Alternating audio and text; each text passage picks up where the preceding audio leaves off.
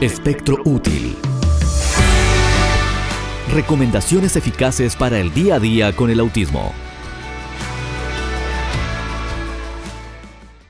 En el contenido del siguiente programa son de exclusiva responsabilidad de los autores y pueden no necesariamente coincidir con la opinión de CBC La Voz.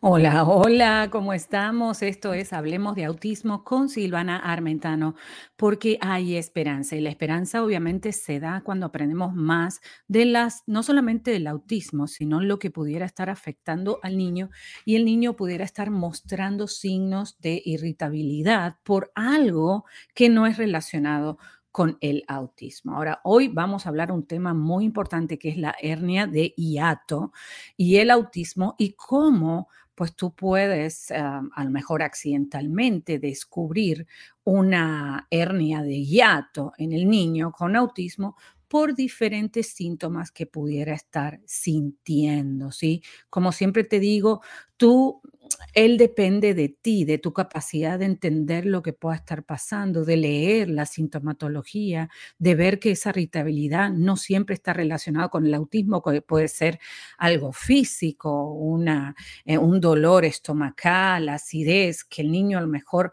no lo puede comunicar como tú lo comunicarías, o que eh, básicamente necesita un poco más de perpicacia y una visión más eh, detallada del conocimiento del comportamiento de tu hijo para poder ver y ayudarlo lo antes posible a salir de esa situación molesta, ¿no? Porque el niño con autismo, cuando está molesto por un dolor estomacal, por acidez, por indigestión, tú vas a ver diferencias en su comportamiento. E imagínate si tiene una hernia de, de hiato, pudiera ser molesta en un momento, pudiera no ser molesta en otro momento, pero accidentalmente, a lo mejor en algún estudio que se le hace al niño, se descubre que tiene una hernia de hiato y se puede trabajar para poder ayudarlo. Ahora, ¿qué es esta hernia de hiato? Esta hernia de, eh, hernia de hiato se produce cuando la parte superior del estómago protuye a través del músculo grande que se separa del abdomen, del tórax, del diafragma. Y te voy a poner a los que están mirando ah, por el canal, te voy a poner una una fotografía de la hernia de hiato, ¿sí? Para que puedas ver, obviamente, cómo esto puede afectar, ¿sí? Afectar a ese niño que está, eh, eh, obviamente, sintiéndose incómodo, ¿sí? Sintiéndose incómodo para que, ah, obviamente, puedas arreglar lo que pueda estar pasando con un tratamiento adecuado. Ya te voy a poner. El diafragma tiene un pequeño orificio, el hiato, a través del cual pasa el tubo de alimentación, el esófago, antes de unirse al estómago.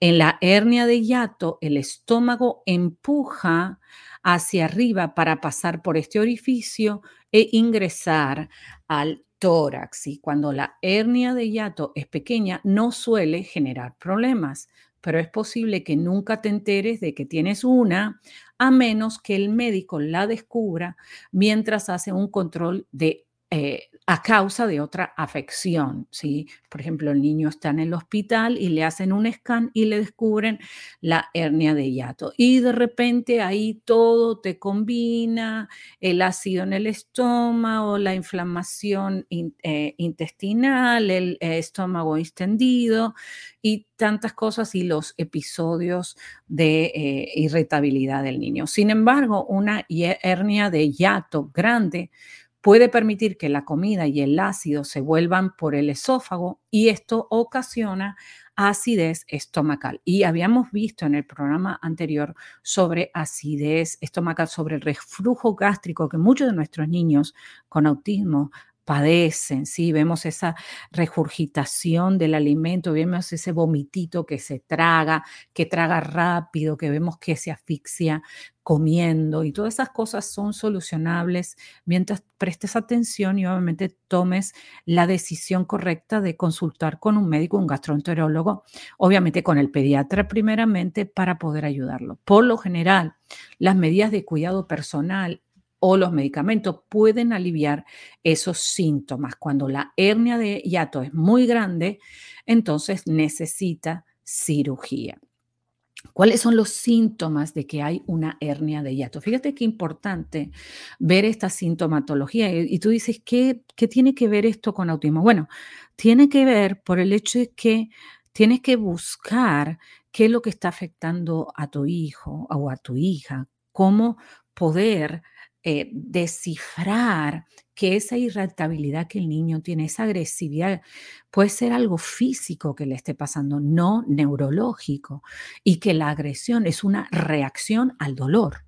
Al dolor. Los niños con autismo, cuando sienten dolor, acuérdense que son más, eh, eh, más, menos sensibles al dolor, o sea que resisten el dolor más que otras personas, pero cuando tienen dolor, lo expresan de una forma exagerada, porque ellos están sintiendo un dolor extremo. O sea que si tú sientes un dolor número cuatro, ellos están sintiendo un número dos, por ejemplo, pero no deja de ser una situación de dolor. Ahora, cuando ellos están sintiendo 10, tú estás sintiendo 20 porque ellos son más hiposensibles al dolor, no son más resistentes al dolor por este desorden neurológico en la parte sensorial.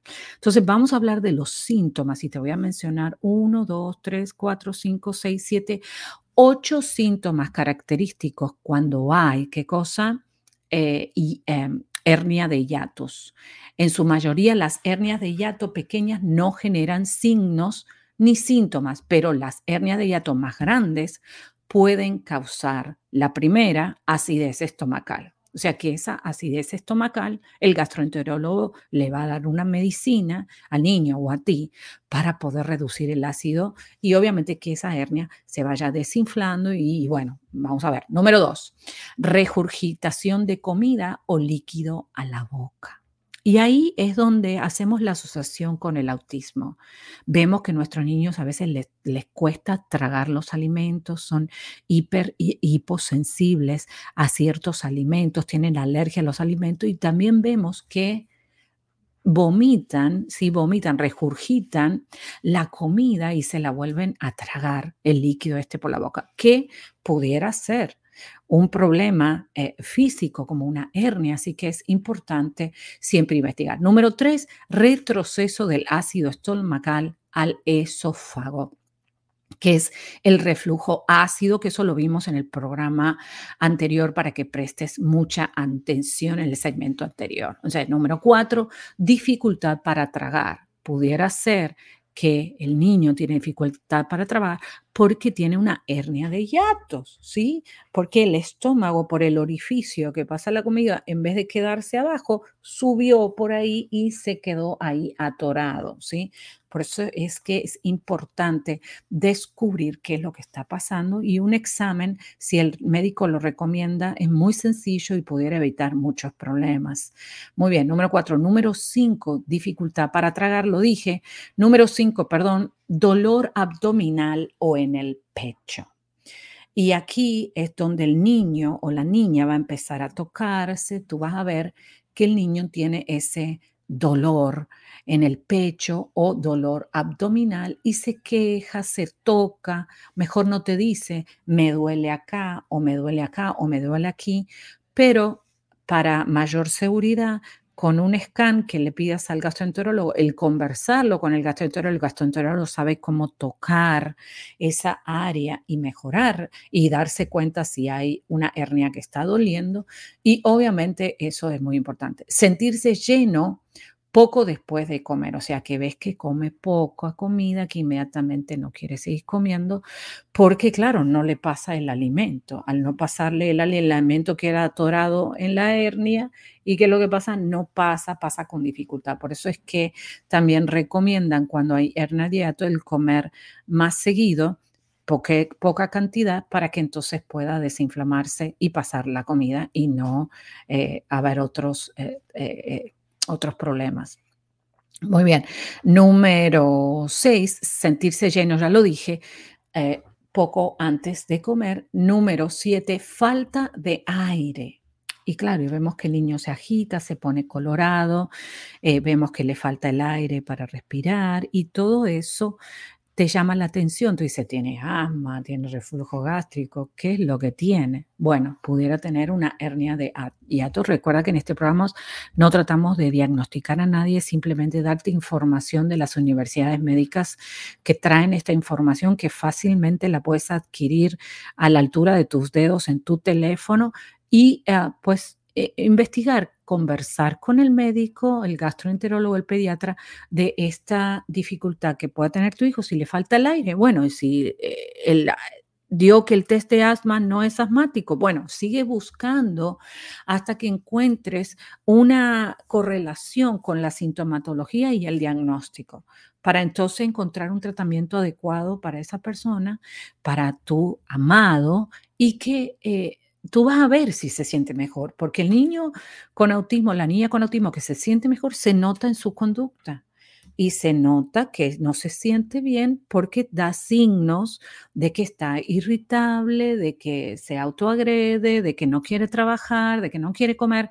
Tú vas a ver eso porque el cuerpo le está diciendo que tiene un dolor, que tiene una molestia. ¿Sí?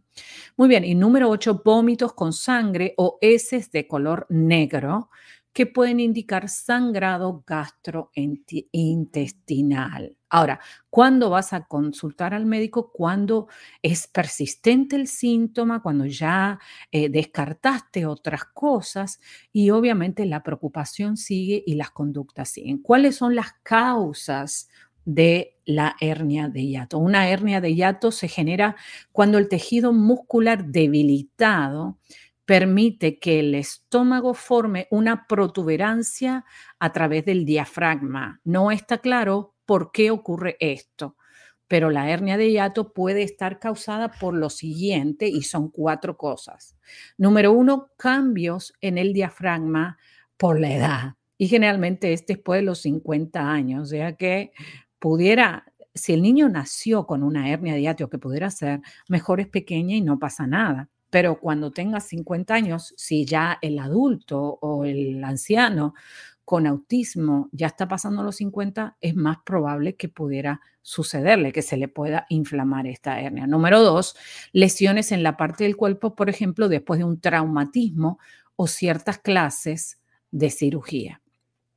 Ah, pudiera ser eso. Número tres, nacer con un hiato inusualmente grande, ¿sí? Pudieras nacer ya con, el, con un hiato inusualmente grande, que es el, el, agujerito donde pasa, ¿no es cierto?, eh, todo el alimento. Presión persistente e intensa en los músculos circundantes, como al toser, vomitar, presión durante la evacuación intestinal y hacer ejercicio o levantar objetos pesados. Bueno, y ahí hay que tener algo muy, muy cuidadoso. Factores de riesgo, la hernia de hiato es más común si eres mayor de 50 años o obeso. Bueno, y cuando decimos obeso, necesitamos cuidar el peso de nuestros niños con autismo. Estos niños con autismo necesitan, ¿qué cosa? Eh, controlar el peso no solamente con la comida, sino con ejercicio, con eh, vida saludable, caminando al aire libre y siempre, obviamente, ayudándolos a que ellos puedan tener una calidad de vida. La calidad de vida la das tú, la calidad de vida la das tú, se la das tú al niño cuando tú le permites vivir saludable y en paz. Eso es lo más importante. Muy bien, entonces vamos a ver cómo se diagnostica esta eh, hernia de hiato. Por lo general, una hernia de hiato se descubre durante una prueba o un procedimiento para determinar la causa de la acidez estomacal o el dolor en el pecho en la parte alta del abdomen. Estas pruebas o procedimientos comprenden los siguientes y son tres procedimientos. Número uno, radiografía del aparato digestivo superior se toman radiografías después que bebas un líquido blanquecino que recubre y llena el revestimiento interno del tracto digestivo. Este recubrimiento permite que el médico vea el contorno del estómago, el estómago y la primera parte del intestino. Número dos, una endoscopía superior. el médico introduce un tubo delgado y flexible equipado con una luz y una cámara, un endoscopio por la garganta para examinar el interior del esófago y del estómago y detectar si hay una inflamación. Y el número tres, la manometría esofágica, que esta prueba mide las contracciones musculares rítmicas del esófago cuando tragas. La manometría esofágica también mide la coordinación y la fuerza que ejercen los músculos del esófago. Ahora, cuando hablamos de estos estudios con niños con autismo que no se quedan quietos, sabemos que el médico tiene que pensar eh, primero hacer los estudios menos, menos agresivos sin anestesia, porque el niño para ponerle un tubo, obviamente, si a un adulto hay que ponérselo, ah, hay que ponerle anestesia. Pero imagínate eh, cuando el adulto tiene autismo o el niño tiene autismo y tú eh, y el médico está sospechando que pudiera ser una hernia. No solamente puede suceder a los 50 años, eso pudiera producirse antes, ¿no es cierto? Y ahí es donde está la inteligencia de los padres, el descartar, el hablar con el médico, el gastroenterólogo, para descartar todas las eh, áreas posibles de por qué el niño tiene dolor de estómago, ¿no? Tratamiento. La mayoría de las personas con hernia de hiato no experimentan ningún signo ni síntoma y no necesitan tratamiento. Si tienes signos y síntomas como acidez estomacal recurrente y reflujo ácido, es posible que necesites medicamentos o cirugía. Medicamentos si tienes ardor del estómago o reflujo ácido, el médico puede recomendarte antiácidos que neutralizan el ácido estomacal, los antiácidos como la milanta, el Rolais, el Thumbs, puede proporcionar un rápido alivio. Eh, el uso excesivo de algunos antiácidos puede causar efectos secundarios como diarrea o a veces problemas del riñón, así que cuidado con eso. Medicamentos para reducir la producción de ácido, estos medicamentos conocidos como bloqueadores de los receptores H2, incluyen la cimetidina, ¿sí? el Tagamet HB o la famotidina, el Pepsic AC, y la nisatidina, el Axid AR. Las formas más potentes de estos medicamentos se venden con receta médica porque son de más miligramos, ¿no es cierto? Todo eso consultando con el pediatra, en este caso es el gastroenterólogo el que se va a encargar de eso. Eh, medicamentos que bloquean la producción de ácido y curan el esófago, estos medicamentos conocidos como inhibidores de la bomba de protones, bloquean la producción de ácido de manera más potente que los bloqueadores de los receptores H2. Eh, y le dan tiempo al tejido esofágico dañado para curarse. Entre los inhibidores de la bomba de protones de venta libre se incluyen el lansoprazol, el Prevacid 24HR, 24 horas, y el omeprazol, el Prilosec o el Cegerid. Las versiones más potentes se venden con receta médica, o sea que duplican. A veces te dice, bueno, son 16 miligramos, vas a tomar 32 miligramos, que son dos pastillas, ¿no es cierto?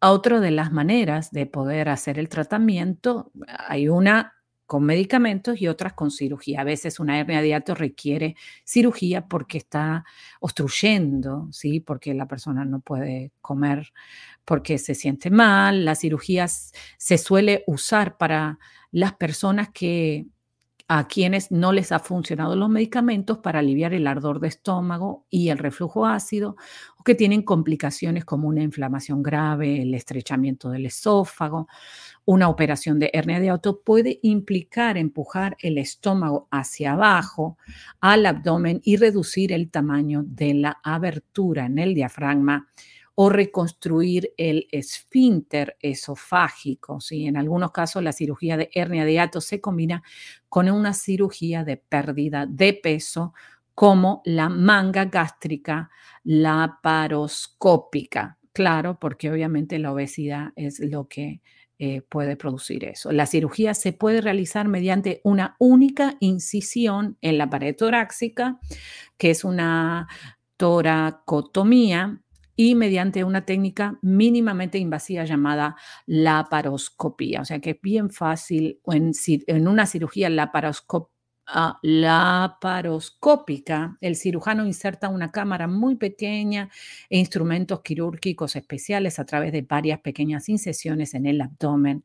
La operación se realiza mientras el cirujano mira las imágenes del interior del cuerpo que aparecen en un monitor de video, que espero que no sea necesario que tengas que llevar ahí. Muy bien, y vamos ahora a los estilos de vida que puede, obviamente, y remedios caseros que puedes ayudar a tu eh, familiar especial para mejorar esta sintomatología. Realizar algunos cambios en el estilo de vida puede ayudar a controlar los síntomas y los signos causados por la hernia de hiato. Intenta lo siguiente. Número uno, come varias comidas pequeñas a lo largo del día en lugar de unas pocas comidas abundantes. O sea, en vez de comer un plato gigante, pequeñas comidas durante el día. Número dos, evita las comidas que provocan acidez estomacal, como los alimentos grasosos o fritos, la salsa de tomate, el alcohol, el chocolate, la menta, el ajo, la cebolla y la cafeína, porque la cafeína da acidez.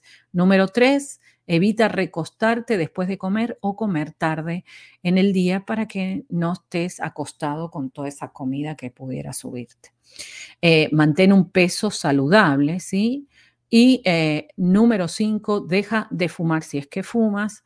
Y número seis, eleva la cabecera de la cama 6 pulgadas, unos 15 centímetros, o te añades otra almohada para levantar la cabeza. Entonces, eh, cómo prepararte o cómo preparar a tu, a tu familiar cuando vas a ir a una cita con el médico. ¿Qué puedes hacer?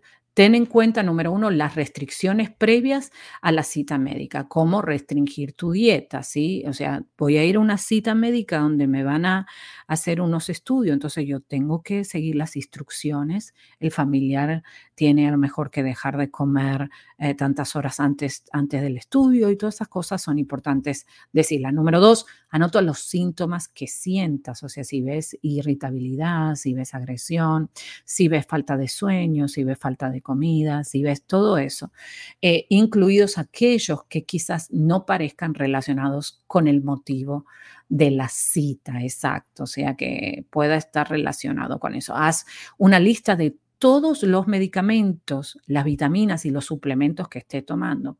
Anota tu información médica clave, incluidas otras afecciones, ¿sí? Y una más, anota información personal importante, incluidos eh, cualquier cambio o situación estresante reciente en tu vida, porque el estrés pudiera haberte inflamado la hernia de hiatus, ¿sí? Escribe preguntas que le vas a hacer al médico para no olvidarte, porque en el momento te pones nervioso, el médico está ahí, el médico empieza a hacer preguntas y tú te olvidas lo que ibas a preguntar. Yo personalmente hago una lista. Eh, un mes antes y a medida que voy pensando que la cita llega, voy escribiendo las preguntas que le voy a hacer al doctor para que cuando ya voy a la cita ya tengo todas las preguntas. Y si en algún momento me vino a la memoria alguna pregunta que, ah, le voy a preguntar esto al gastroenterólogo, lo escribo inmediatamente en el, en el teléfono para tenerlo disponible en el momento de la cita y no olvidarme nada, porque después conseguir a ese doctor te toma hacer otra cita y esperar seis meses más si es que es un especialista muy ocupado. Muy bien. Y la última, pídele a un amigo, un familiar, que te acompañen para ayudarte a recordar lo que diga el médico o bien también puedes escribir mientras el médico va hablando. Acuérdate que el médico es un libro abierto, ¿no?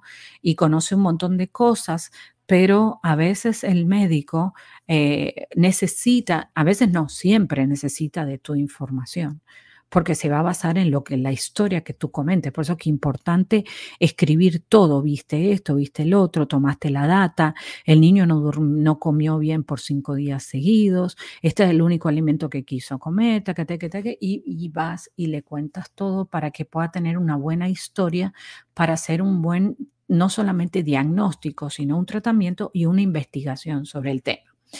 Preguntas eh, para hacerle al médico. ¿Qué provocó? Y a estas unas preguntas que debes de añadir, así que quiero que revises este programa varias veces. Muy bien. ¿Qué provocó mi hernia tal? ¿Qué provocó? ¿Lo provocó la obesidad? ¿Lo provocó un esfuerzo físico? ¿Lo provocó esto? ¿Qué es lo que lo provocó? Número dos, ¿qué pruebas necesito hacerme? ¿Hay alguna preparación especial para estas pruebas? Muy bien, si te va a hacer una endoscopía, si te va a hacer una colonoscopía, son diferentes preparaciones. Muy bien. ¿Necesitaré tratamiento? ¿Cuáles son mis opciones y cuáles son los riesgos y los beneficios de cada una? Muy bien. Eh, número cuatro, tengo otros problemas de salud. ¿Cómo puedo controlarlo de manera conjunta. Y ahí vamos a hablar de la interacción de los medicamentos. A veces el doctor, el gastroenterólogo o cualquier otro médico da un medicamento y tú ya estás tomando otro medicamento e interactúan negativamente y te hace daño a tu salud. Por eso es que es importante decirle al médico y preguntarle, ¿este medicamento que estoy tomando con este que usted me da interactúa? Puede por favor chequearlo para estar seguro que lo puedo tomar seguro. Y hay un website que se llama Drug Interaction, que lo puedes buscar en español también, donde tú mismo puedes chequear eh, y ya traer la solución al médico. Ah, estos dos interactúan, doctor, puede revisar si está bien esta información, ¿sabes? Sin pasarle por arriba, porque a ningún doctor le gusta. Yo creo que a nadie le gusta que le digan que no sabe, ¿no? en otra manera.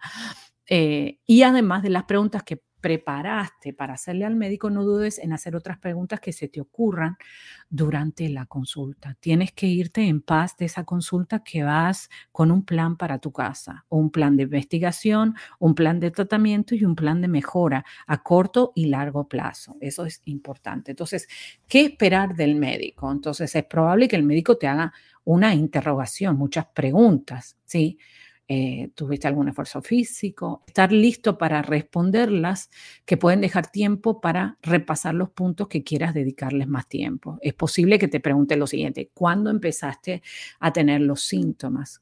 ¿Cuál es la intensidad de los síntomas?